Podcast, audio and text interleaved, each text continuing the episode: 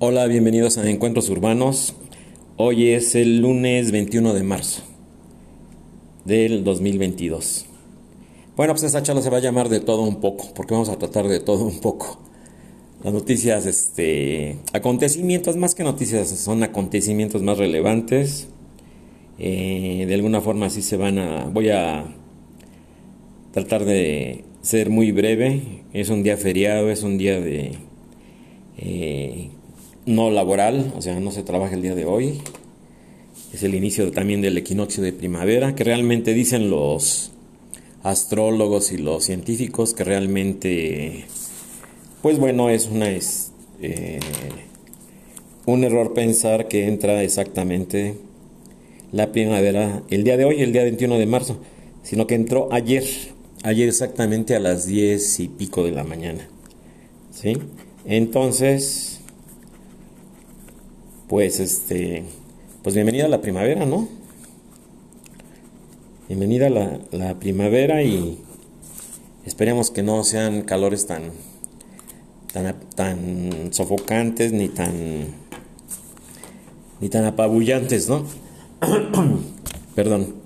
Pues bueno, empiezo a eh, ahí leí los correos electrónicos, ahora sí muy pocos, digo entiendo que mucha gente salió de desde el pasado viernes de pues de paseo, ¿no? No, quiero decir que de, vacaciones, pero de paseo ya vienen las vacaciones de Semana Santa, entonces pues ya está muy próximo también eso. Entonces sí, un donde dice Luis, aquí estoy leyendo. Sí, es el, la, la charla pasada. Sí, precisamente no, no, no, me, no me acordé en el momento. Por eso mencioné la canción de We Are the World, We Are the Children. Sí, él es el famoso USA for Africa. Sí, tienen toda la razón. Sí, es el famoso USA for Africa también, que fue para, para los niños, recaudación de fondos. Entonces, bueno, pues ahí está. Qué bueno que me recordaron, les doy las gracias. Y también el error, sí, sí, exactamente también. En otro, por otro lado también, tengo aquí el, las observaciones que dije licenciado Lázaro Cárdenas. Sí, sí, sí, sí, perdón, es general. General Lázaro Cárdenas del Río. Entonces, bueno, son lapsos, ¿no? Que se van este, dando ahí conforme se va dando la charla. Yo únicamente hago mis, mi lista de los temas que voy a tratar, voy hago mi lista de los temas que voy a, desarrollar. Y bueno, sí, como les decía, es un juego de memoria aquí, de nombres, fechas, acontecimientos, ir en la línea del tiempo. Y sí, efectivamente, sí es el general. Perdón, sí es una Digo, perdón por, la en memoria del general Lázaro Cárdenas, porque le puse licenciado, no, pero es general Lázaro Cárdenas del Río. Precisamente en 1938, la expropiación petrolera, el pasado 18 de, el pasado 18 de marzo. Bueno, y también noticias que llegan, este, um, ¿cómo le podemos decir? Pues como que no son de, como que son de letra chiquita, ¿no? Como que son así, como que, como que pasan así desapercibidas. Ya se está dando la noticia, de hecho ya entró el, el horario de verano. Digo, entró porque quedó igual, digo, eso sí una... La, recibo yo en lo personal con beneplácito, nunca le encontré ningún sentido a este famoso horario de verano. Totalmente contra natura, totalmente en contra de las funciones normales del ser humano, digo, dicho por científicos desde que cuando fue implantado que se alegaba que eh, iba, íbamos a tener más luz y que se iba a ahorrar no sé cuántos miles de millones. Eh, no sé quién los iba a ahorrar porque yo nunca los ahorré, ¿no? Esa, esa famosa adelantar o atrasar, ¿no? El famoso horario de verano y el famoso horario de invierno, ¿no? Que adelantaba o atrasaba uno la, el reloj, ¿no? Atrasaba uno el tiempo a voluntad con todos los daños que causó precisamente en el biorritmo del ser humano, en las, en las funciones neurológicas, sobre todo en la, en la recuperación cerebral. ¿sí? El cambio de horario, digo yo, los primeros días los sufrí terribles, los primeros años y hasta la fecha, caray. A mí me, me desconcertaba mucho eso de que, de que adelantaba uno el reloj y ahí perdió uno una hora, ¿no? Porque a las 11 de la, de la noche, vamos a decir un, por decir un ejemplo, a las 11 de la noche pues eran las 12, ¿sí? Y a las 11 de la mañana pues ya eran las 12, o viceversa, ¿no? que se le hacían uno los días eternos cuando regresaba uno al horario normal. Me acuerdo de una anécdota de ahí en las obras, ¿no? Que me, daba mucha risa. Porque, pues digo, siempre trata uno de, de, cumplir con los horarios de las obras y todo eso. Va a decir que yo sigo con mis obras y mis obras y mis obras. Pues bueno, pues es que es mi profesión, ¿no? Pero yo creo que cualquiera le pasó, ¿no? Cualquiera, que mucha gente sí protestó, mucha gente sí decía que no tenía sentido.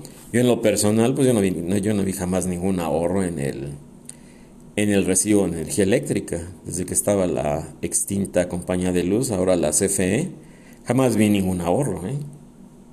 Sí, digo, porque se levantaba uno a las, a las 4 del nuevo horario, pues realmente eran las 5. O las 5, pues realmente eran las 6, ¿no? Entonces perdió una hora, una hora de sueño y el descontrol que provocaba. Y al otro día andaba uno como fumigado, caray. Entonces todo, los, todo lo que se dijo por los científicos, por los médicos, la afectación, repito, del, de, este, de este proceso de recuperación del cuerpo que se ve alterado por situaciones de ir contra la naturaleza, de que supuestamente, y luego después este,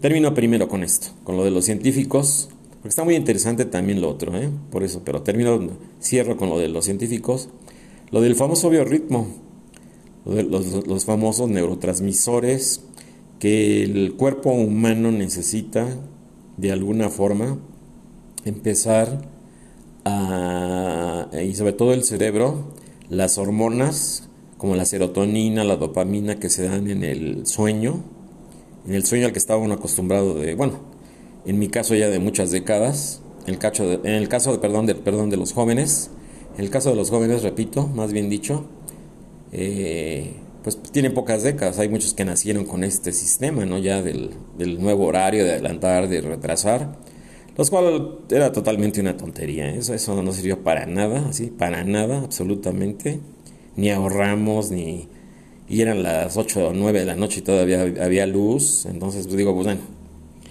ya, ya cierro esto, qué bueno que ya se eliminó, qué bueno que ya vamos a quedar con el horario eh, natural, con el horario que siempre debió de haber existido, y que eso de alguna forma también, como lo dijeron los científicos, iba a enfermar a muchas personas, causándoles insomnio, causándoles un, un estrés, causándoles una situación de, de, sentirse muy mal al, al, día siguiente, como si no hubieran dormido.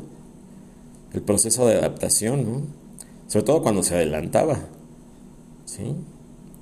Cuando volvíamos al horario natural, que era cuando se atrasaba, como es el que, el que ya quedó igual en los Estados Unidos, que entró la semana pasada, pues bueno, ahí está el, asunto. Y la anécdota que les quiero este, contar, ¿no? que me decían en la obra los, los maestros, que llegaban una hora tarde. Dicen, que esto está con el horario de, de Peña Nieto, ¿no? En aquel entonces. De, esos, de este, ese tipo de personajes innombrables, ¿no? Entonces, pues bueno, yo le decía, no, no, no, no, pues yo estoy con el horario natural, ¿no? Es, que yo estoy con el horario de Diosito, dice. Me decían los, este, los maestritos. Yo estoy con el horario de Diosito y usted está con el horario del presidente en turno, ¿no? Que fueron varios sexenios. Entonces, ¿qué sucede aquí? Que la percepción también de la gente en general era esa. Yo sí oía al principio que se, que se instituyó, no sé si a nivel mundial, a nivel continental, solo en América, solo en Europa, la verdad no sé. Pero digo, al, al ponerlo de alguna forma en un lugar afectaba en el otro. ¿Sí? Entonces luego se especuló, es a lo que voy, ¿no? Cierro esto ya de lo, científico, lo de la ir contra natura, todos los efectos negativos que produce, sobre todo en la psique humana, en, la recuperación del cerebro, todas las endorfinas, todos los neurotransmisores, todas las sinapsis que hay entre, entre neurona y neurona. Y lo, importante de la, la, la, hormona del sueño, la serotonina, este, se ve tremendamente afectada, ¿no? Y repito, hay gente que, que, que esta situación la enfermó. Ahí queda para la conciencia de los, de los médicos y del sector salud, toda esta gente que, pues mucha gente se enfermó de los nervios, mucha gente se enfermó del estrés, mucha gente se enfermó de insomnio, porque el insomnio es una enfermedad, no es un acontecimiento aislado. Y toda la gente que, pues bueno, yo me acuerdo, ¿no? Que teníamos que salir eh, a oscuras, ¿no? A las 6 de la mañana y, ¿sí? En realidad eran, eh, en realidad eran las, este... Le digo que es una, es una... Es un concepto de verdad, no sé qué mente de Machiavelli que inventó eso, la verdad, ¿no? Yo me acuerdo haber salido siempre a oscuras, que yo salía supuestamente a las 6 de la mañana, ¿sí? Entonces, este, pues gastaba uno más, más, más, más energía eléctrica, porque de todas maneras tenía uno que, lo que supuestamente se ahorraba con más tiempo de luz, lo tenía que uno que ocupar en las mañanas, pues ni modo de, andar uno en su casa a oscuras, ¿no? Digo, pues imagínense. o sea, qué tontería, ¿no? Pero pues así fue. Así fue, yo aplaudo, aplaudo de veras esta decisión, que ya se acaba con esta situación, digo, no sé quién, quién, qué mente tan maquiavélica inventó eso, y luego todas las leyendas urbanas que surgieron al respecto, ¿no? De que decían que era que para que las bolsas de valores no se vieran afectadas en sus ganancias. Otra era que para, para enfermar precisamente a la gente. Muchas leyendas urbanas que surgieron, ¿no? La más manejada era esa, ¿no? Que, que, que no hubiera tanta diferencia en los tipos cambiarios respecto a, a Oriente, respecto a Europa y respecto a, al cierre de las bolsas en México y, los Estados Unidos y Canadá, ¿no? con la llegada del Tratado de Libre Comercio. Digo, lo cual es este, totalmente absurdo, ¿no? Porque digo, estamos en el conocimiento de que eh, dentro de pocas horas, muy pocas horas, ¿sí? Ya va a ser martes en, en, en, Oriente, ¿no? En Asia principalmente, o sea. Entonces ahorita en Europa van siete, siete horas adelantados, o sea, así de fácil. Entonces es ridículo, ¿no? O sea, la verdad es que eso es ridículo. Digo, de hecho, esas diferencias de horario sin hacer ningún movimiento dan para especular, ¿no? Porque el cierre de las bolsas en Europa, sobre todo las principales, la de Londres, la de Frankfurt, la de Alemania, las principales bolsas de europeas, pues hay, hay márgenes de, de siete horas para, para decidir aquí qué se hace, qué no se hace. Ya no digamos las asiáticas, ¿no? Digo, es una tontería. digo, yo lo, eh, en su momento lo analicé y dije, bueno, pues esto de qué se trata, ¿no? Yo creo que más bien la finalidad era, era trastornar a la gente, de veras. Lo digo, lo digo con, con responsabilidad. No sirvió absolutamente para nada esa situación, no, no sirvió absolutamente para, para ahorrar energía, que ese fue el pretexto. y bueno, repito, yo sí lo recibo con mucho beneplácito porque yo la verdad sí me, me ponía muy mal. Ya sea atrasando, adelantando, yo sí. A mí sí me afectaba mucho, lo reconozco. Una vez me acuerdo que un doc fue a ver al doctor le dije es que me siento todo desencanchado, como si no hubiera dormido. Si no se preocupe, en una semana se va a adaptar. Pues ¿cuál una semana? Yo tardaba semanas enteras, más de dos o tres, casi un mes en en volver este, a sentirme como antes. De veras, en serio. Y no es que se ponga uno de delicado, ¿no? De que, hay esto. no, no, no, pero yo sé que como a mí hay mucha gente que le afectaba. Habrá gente que no, ¿no? Digo, muy respetable. Pero pues cada, cada organismo funciona diferente. Cada situación es totalmente también diferente. Entonces, bueno, así las, así las cosas. Y este, gracias por las correcciones que me hicieron. ¿Sí? Entonces entramos a la situación ya de lo que es precisamente la el, el inicio de la temporada de Fórmula 1 que fue ayer domingo en el circuito de Bahrein.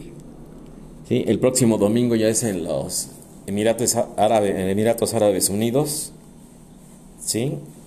Entonces, pues bueno, se, hay un resultado así muy... Ya se esperaba, ¿eh? ya se veía venir. Por las prácticas desde el viernes y sábado, ya se veía venir que eh, por fin ya regresa Ferrari a, a, la, a la lucha por el campeonato después de una sequía de, pues yo creo que más de 10 años. Me acuerdo que todavía que cuando estaba, estaba Michael Schumacher y no me acuerdo si era Rubens Barrichello o si era este Felipe Massa, su compañero, ya no recuerdo la verdad, hace como 10 años.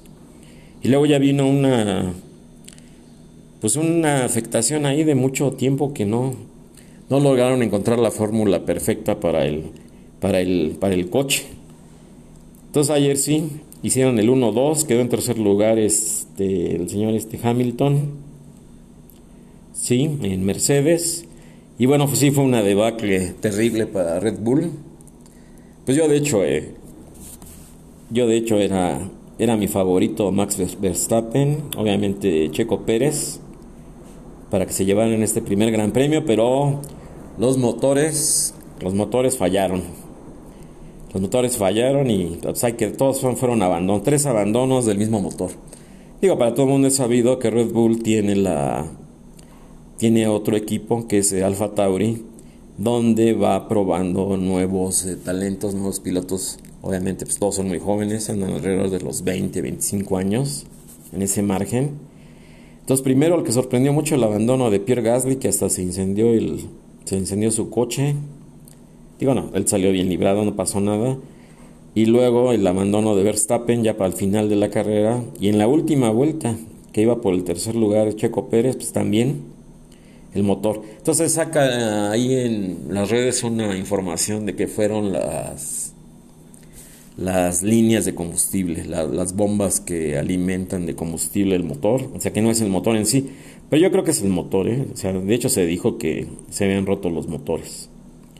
Y esto viene a consecuencia porque Honda, o Honda, como le dicen unos, se acabó el contrato. Se acabó el contrato con Red Bull y se hizo una. Pues un arreglo ahí de abrir una planta propia de motores, de, fabricación de motores.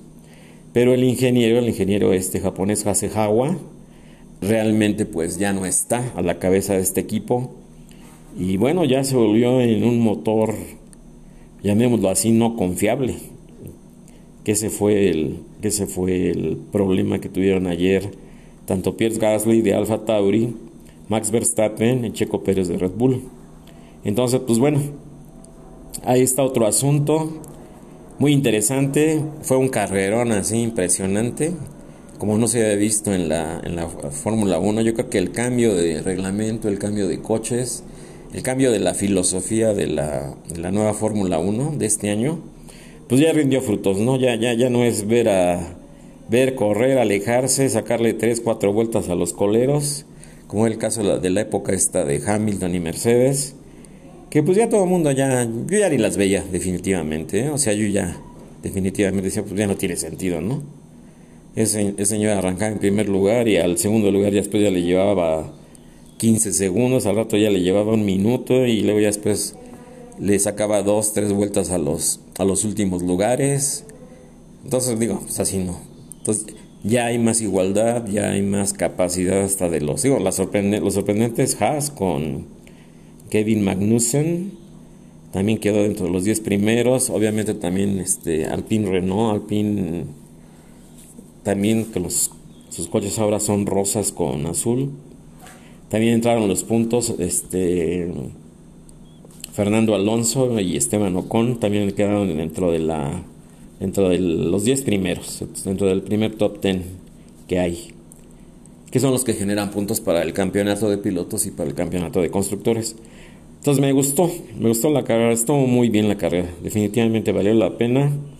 Lástima porque, pues bueno, yo sí le, yo pensaba que iba, iba a ganar Verstappen, pero pues, hay un grave problema ya con, con los motores a ver cómo lo solucionan. Es muy poco tiempo, el próximo domingo es el nuevo Gran Premio, entonces pues no no creo factible que en una semana se resuelva todo así como que como que por arte de magia. ¿Sí? Entonces, bueno, también viene el el asunto este de de la inauguración del nuevo aeropuerto, pues que ya es una realidad. ¿Sí? Como sea, detractores, a favor, lo que sea, yo creo que fue la mejor opción, la más razonable, yo lo digo como arquitecto, como yo estudié urbanismo en la, en la carrera y sociología urbana, yo creo que sí, siempre fue la mejor opción. Eh, ahora se dan por engañados los que en su momento eligieron el peor lugar, como lo he dicho muchas veces aquí en la charla, es increíble, increíble así que, trataban de, rellenar el lago de Texcoco, ¿sí? Para hacerlo ahí, en, un suelo falso, fangoso, llamémoslo de alguna forma, y que hoy, hoy aparece totalmente hundido, ya se lo, literal, se lo tragó el lago. así, está todo inundado. Y bueno, lo, digo, el colmo de la tontería es hacerlo escasos 2-3 kilómetros en línea recta de un volcán activo como es el volcán Popocatépetl, ¿no? Ya lo he dicho en otras charlas. Me dicen que porque soy un exagerado, ¿no? Pues Dios, ya está acá, está ya dicho por los vulcanólogos todos, que cuando realmente, ojalá que no, eh, haga erupción el volcán Popocatépetl hasta la Ciudad de México, por las cenizas, por todo lo que este, va a ser una situación de veras que se está dejando también de lado, ¿eh? Hay rutas de escape y hay una serie de situaciones ahí, pero como que ya cayó, todo eso en el, en el olvido. Entonces, bienvenida a la nueva inauguración del, perdón, la inauguración del, más bien dicha, del nuevo aeropuerto de la Ciudad de México, allá en Santa Lucía. Y ya no entro yo en controversias, que si está bonito, que si está feo, que si parece un, este, una bodega horrera, que si parece un Costco, que si parece... Yo creo que esa arquitectura, este, ¿cómo se le nombra esto? Esa arquitectura funcional no tiene que ser una arquitectura de, eh, monumental ni excesivamente costosa. Debe de cumplir una función. Yo estoy educado con la ideología funcionalista. Entonces debe de, cumplir una función básica que es pues, viajar por avión, mover el equipaje, mover la carga aérea, mover o sea, es, es una situación exprofeso, no tiene por qué tener lujos, ni formas, ni, ni cosas, ni situaciones, ni, ni nada de eso. Entonces, pues bueno, yo creo que hay que ser propositivos. Y hablo de propositivos por todos los comentarios negativos que hay. Y que bueno, ya estamos viendo que es una realidad, ¿no? No como en otros este, periodos donde se prometían obras. Ahí quedó la, la infame barda de de la nueva refinería que se iba a construir en Tula, que costó miles de millones de, dólares, no de pesos, de dólares, esa barda, ¿sí? Que, que, precisamente de alguna forma delimitó un espacio donde nunca se hizo nada. Y costó mucho dinero precisamente eso que está ahí totalmente abandonado. Obviamente con precios inflados, obviamente con una serie de situaciones que, nunca se, pusieron en claro. Entonces, pues bueno, ahí queda la situación. ¿Y eh, qué otro tema les iba a tratar? Es que me han escrito ahí unos correos, pero pues estos son básicamente lo mismo atacar y atacar y atacar y atacar y atacar y decir y que este que está feo y que está bonito y que está horrible y que está lejos y que la seguridad y que una serie de situaciones. Pues lo mismo, si te va a pasar algo, te va a pasar en el aeropuerto de aquí, lo mismo si te va a pasar en un autobús en la México-Puebla o en la México-Cuernavaca. O sea, yo creo que es una situación de, atacar sin un análisis, sin un razonamiento propositivo. Y bueno, a mí me da gusto por México, me da, me da gusto porque ahí está el dinero. Yo sé lo que cuestan ese tipo de obras. Son magnas obras que cuestan muchísimo, pero muchísimos millones de pesos, ya no digamos de dólares, de pesos. Y bueno, también viene aquí la celebración esta del equinoccio de, de primavera que se da allá en Chichen Itza con la formación esta maravillosa de los triángulos que van formando hasta, digo, es una precisión increíble después de tantos siglos, cómo se van formando los triángulos, las sombras la escalinata de las plataformas, hasta que se forma toda la serpiente. Y, en el basamento está la cabeza de la serpiente de Cuculcán. Es un espectáculo más. Y bueno, ahí de seguro está todas las pirámides que se conocen. A mí me tocó una vez ver, una vez que iba yo pasando por ahí, ahí en la periférico y periférico y insurgente, donde está la pirámide de Cuilcuilco, que mucha gente tiene la idea de ir a recargarse de energía y que van ahí a las a donde hay alguna pirámide, un santuario, un, un lugar arqueológico a supuestamente a, a, recargarse de energía. Van todos vestidos de blanco y con unas este, bandas rojas y pues cada quien, ¿no? Sabe sus, sabe sus teorías ahí eh, urbanas, ¿no? Como, así como se llama este lugar, encuentros urbanos, pues también tenemos que hablar de eso. Entonces sí me tocó en alguna ocasión ver ahí muchísima gente concentrada Y arriba de la pirámide ¿eh? de Cuicuilco, no sé cómo los dejaron. Creo que ya no los dejan entrar, no soy muy bien informado porque creo que ya no los dejan. Por todos los destrozos que, que provocan estas situaciones que se hacen sin organización, que se hacen sin ninguna vigilancia. Obviamente hay gente que se cae, que se fractura, que se lastima, precisamente porque no hay una logística, no hay una organización, no hay un comité, no hay una situación. Si ya saben que la gente va, pues bueno, pues organizo, ¿no? Cuando me pongo ahí una ambulancia, pongo una situación, muchos insolados. Alguna vez me tocó estar en Teotihuacán y también fueron horas de, ida y horas de regreso también, ¿no? Para eso del 21 de marzo. Entonces, pues bueno, hoy es un día de, de, ¿cómo le llamaban antes? De asueto o algo así. Pues ya con eso termino la charla del día de hoy y hay, hay muchas cosas más por tratar. Pero eso ya las veremos mañana, mañana martes. Y sí, bienvenido el, bienvenida a la eliminación del horario de verano. Sí, ya, ya, ya, ya les expliqué por qué. Y, qué otro tema les iba yo a tratar. La, la situación esta de Pues lo, lo que está ahorita en el en la controversia, ¿no? Las vialidades y cómo llegar al, nuevo aeropuerto y que está muy inseguro y que se hacen cuatro horas, que se hacen cinco horas y que esto y que algo.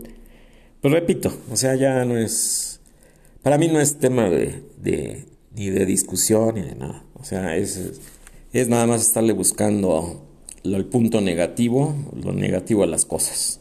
Entonces todo es un proceso, toda situación, todo cambio es un proceso, todo cambio es una situación, ¿sí? Yo creo que, lo que los que están protestando, y lo mencioné en una charla pasada, yo me imagino, y se, los, y se los dije así, ¿no? Una persona que vive en Puebla, una persona que vive en Tlaxcala, una persona que vive en Querétaro, por hablar de, lugar, de estados, de lugares vecinos a la, a la zona metropolitana de la Ciudad de México, Digo, si, si, si tienen que estar a las 4 de la mañana en el aeropuerto, en el actual aeropuerto, ¿sí? Y querían viajar a Europa, pues tenían que definitivamente que trasladarse, ya sea de Querétaro, de Puebla, del estado, de los estados que les he mencionado, obviamente tomar carretera, obviamente llegar al, aeropuerto, estar aquí con tiempo, ¿sí? Para documentar, para el checking, para todo el equipaje, todo eso, ¿sí? Y, pues nadie se, quejó, nadie se quejaba. Yo no sé ahora por qué se quejan. ¿Sí? Lo que sí es un error y está comprobado y que hizo mucho daño es tener, ya se lo dije en otra charla también, no quiero ser reiterativo, tener en el corazón de una, de una megalópolis como es la Ciudad de México, yo como urbanista se los digo, es un error, es, una, es, una, es un lugar de alta peligrosidad, de alto nivel, alto nivel de contaminación auditiva por el ruido de los aviones, tener un aeropuerto en el corazón de la Ciudad de México. Digo, porque ya quedó en el, centro de la ciudad. antes estaba a las afueras, pero ahorita ya quedó en el centro de la Ciudad de México, ¿no? De esta, esta gran urbe. Entonces la, la contaminación por ruido, las nuevas vías aéreas, yo creo que ya vamos a descansar todos los que padecemos esta situación de las nuevas rutas que, que marcaban los aterrizajes. Y como les comentaba yo ahí eh, en, alguna ocasión, en otra charla, ¿no? algún piloto me mencionó alguna vez que era más fácil eh, aterrizar en un portaaviones que, que, aterrizar en el aeropuerto de la Ciudad de México. Y me lo explicó. Dice, es que imagínate, llegas a dos mil y pico de metros, llegas al Valle de México, las montañas, y literal te dejas caer en picada, planeas y aterrizas, ¿no? O sea, pues imagínense. Bueno, pues ahí, ahí cierro ya la plática del día de hoy. Espero que hayan disfrutado estos días de, un fin de semana largo. Y mañana por aquí estaremos eh, ya con los nuevos temas del día. Vamos a tratar algo de literatura. Ya sabemos los jueves de cine, los viernes de música. Y con esto concluyo. Muchas gracias por su atención.